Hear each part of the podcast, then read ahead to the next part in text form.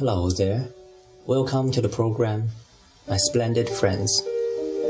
I'm Xu Xie, a friend of Rob Turovsky's, and also today's host. The background music you are listening is Jinsei no Merry-Go-Round, composed by Joe Hisaishi. Today, I'm going to present you with the fairy tale The Nightingale and the Rose, written by Oscar Wilde. And now, The Nightingale and the Rose. She said she would dance with me if I brought her red roses, cried a young student. But in all my garden there's no red rose.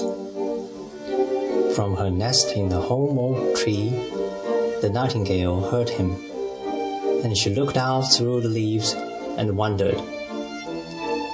No red rose in all my garden, he cried, and his beautiful eyes filled with tears.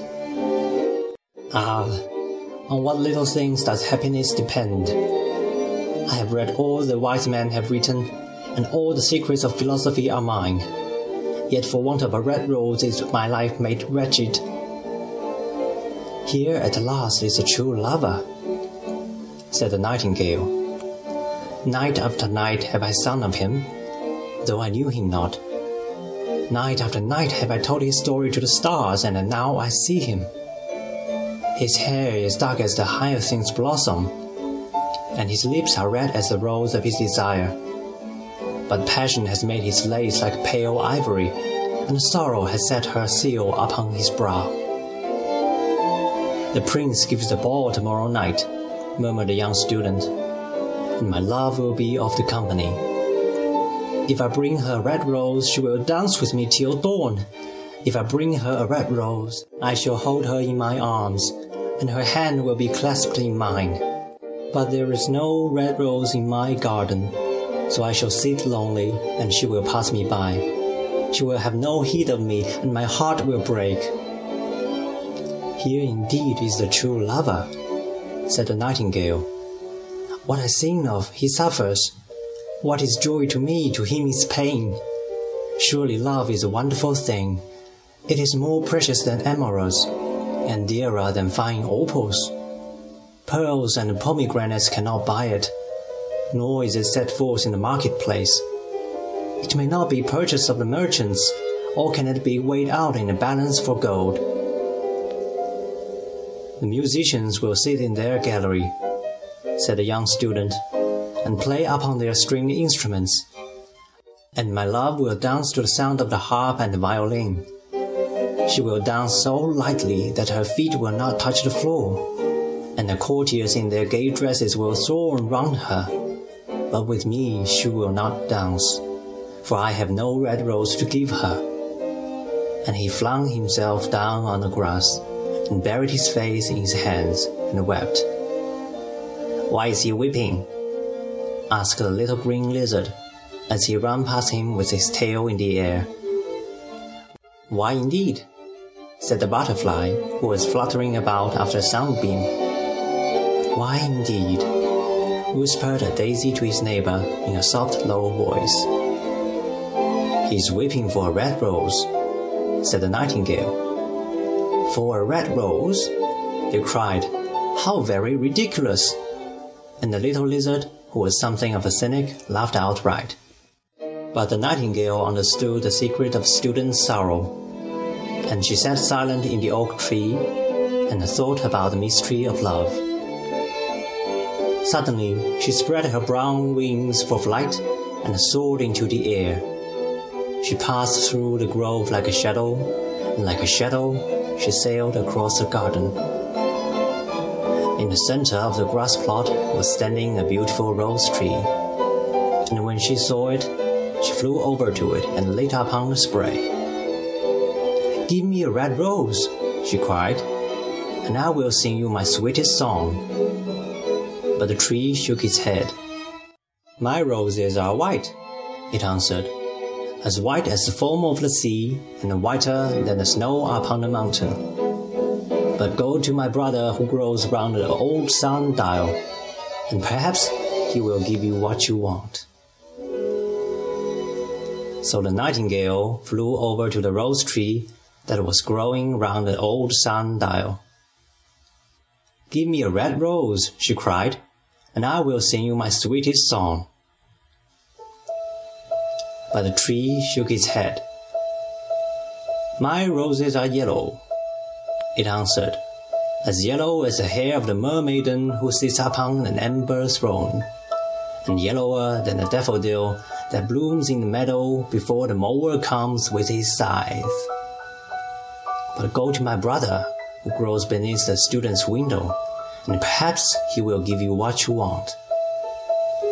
So the nightingale flew over to the rose tree that was growing beneath the student's window.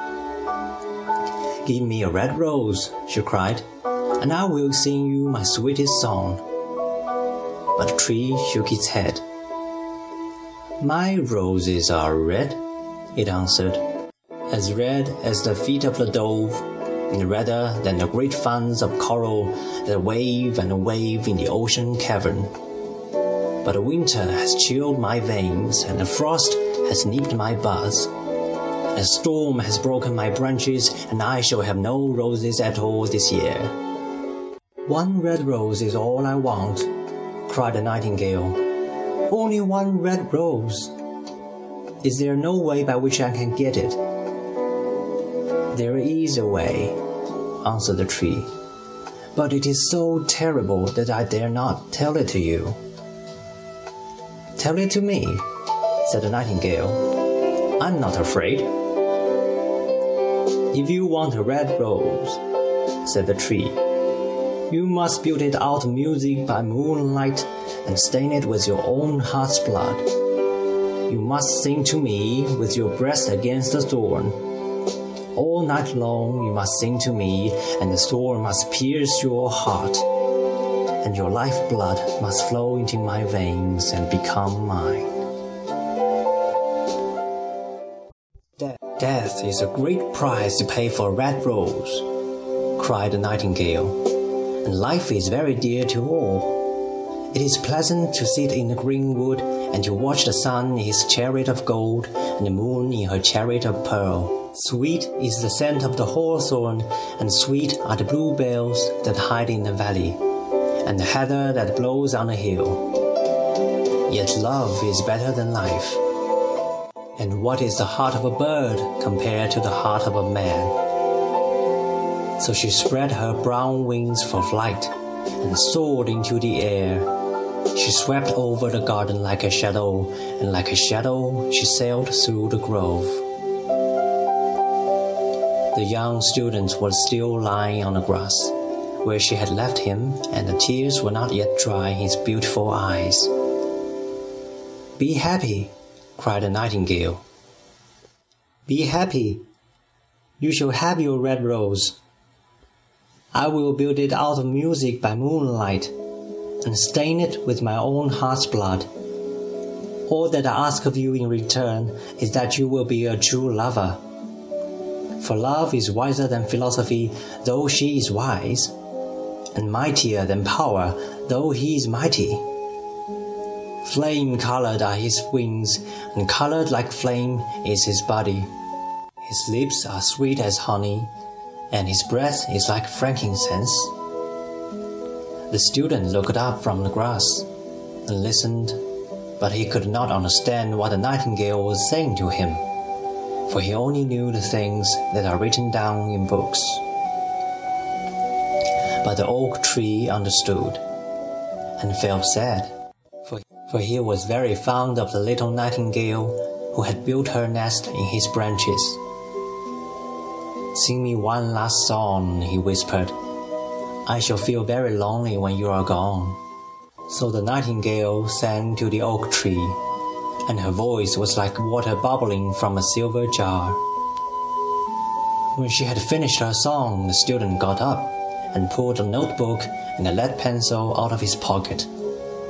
She has form, he said to himself as he walked away through the grove.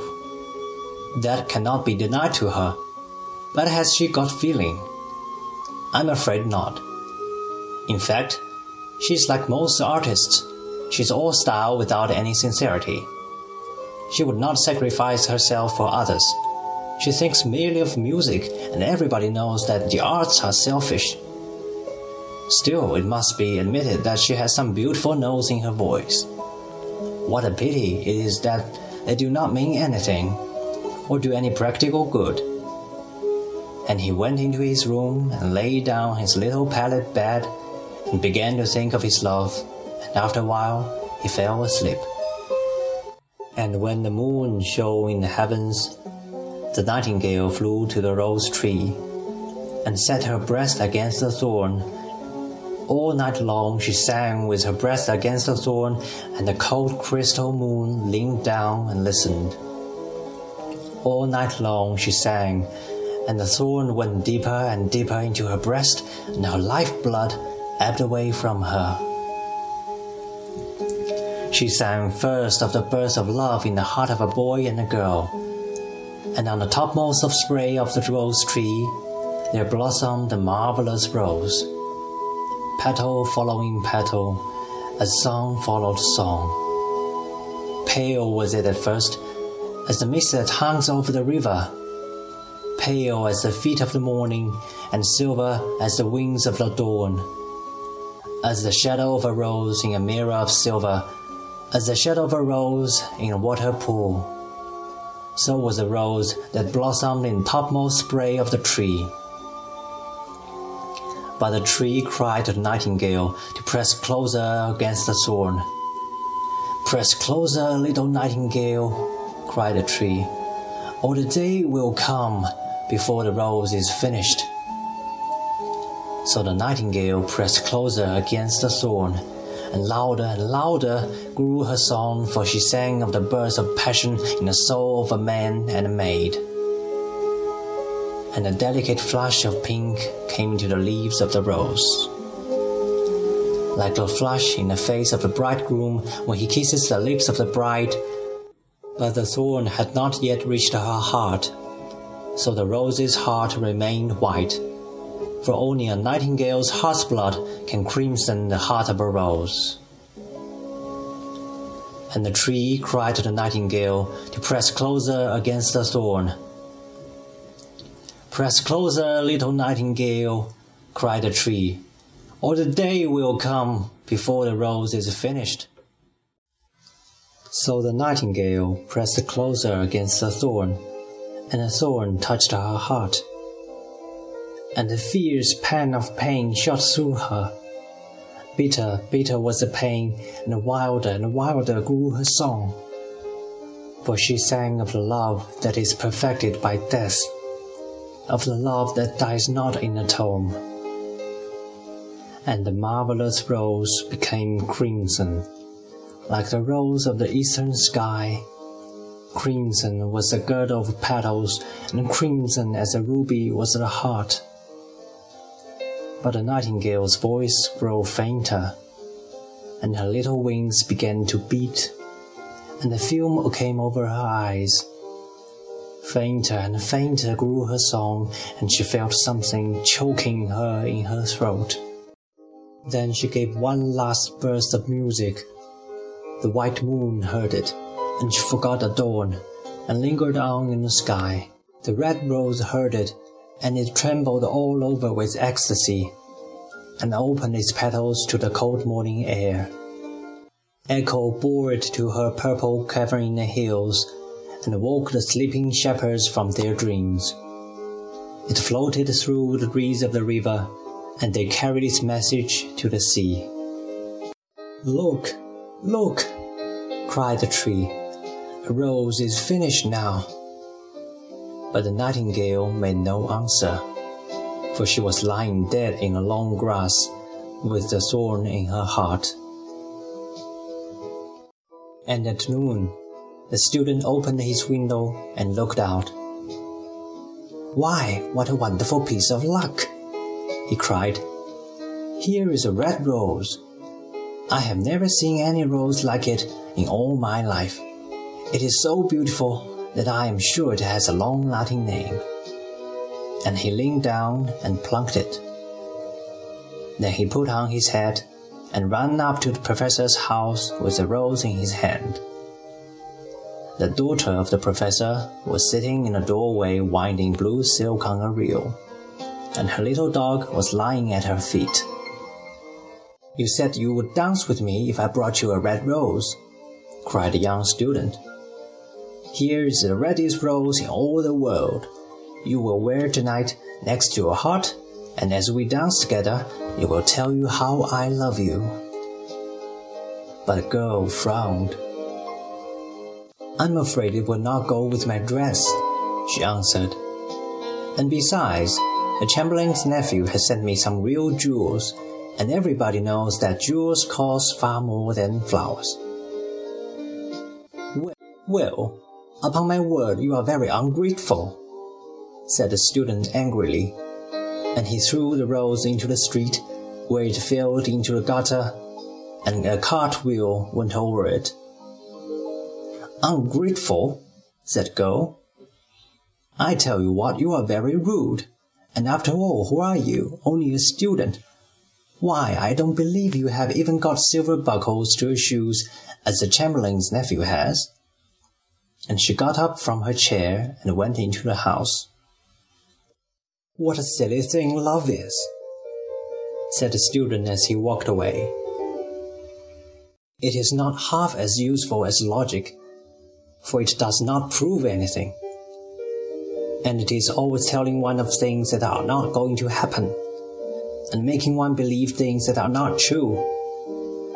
In fact, it is quite unpractical and as in this age to be practical is everything, I shall go back to philosophy and study metaphysics. So he returned to his room and pulled out a great dusty book and began to read. This ends today's program. Thanks for listening and see you next time.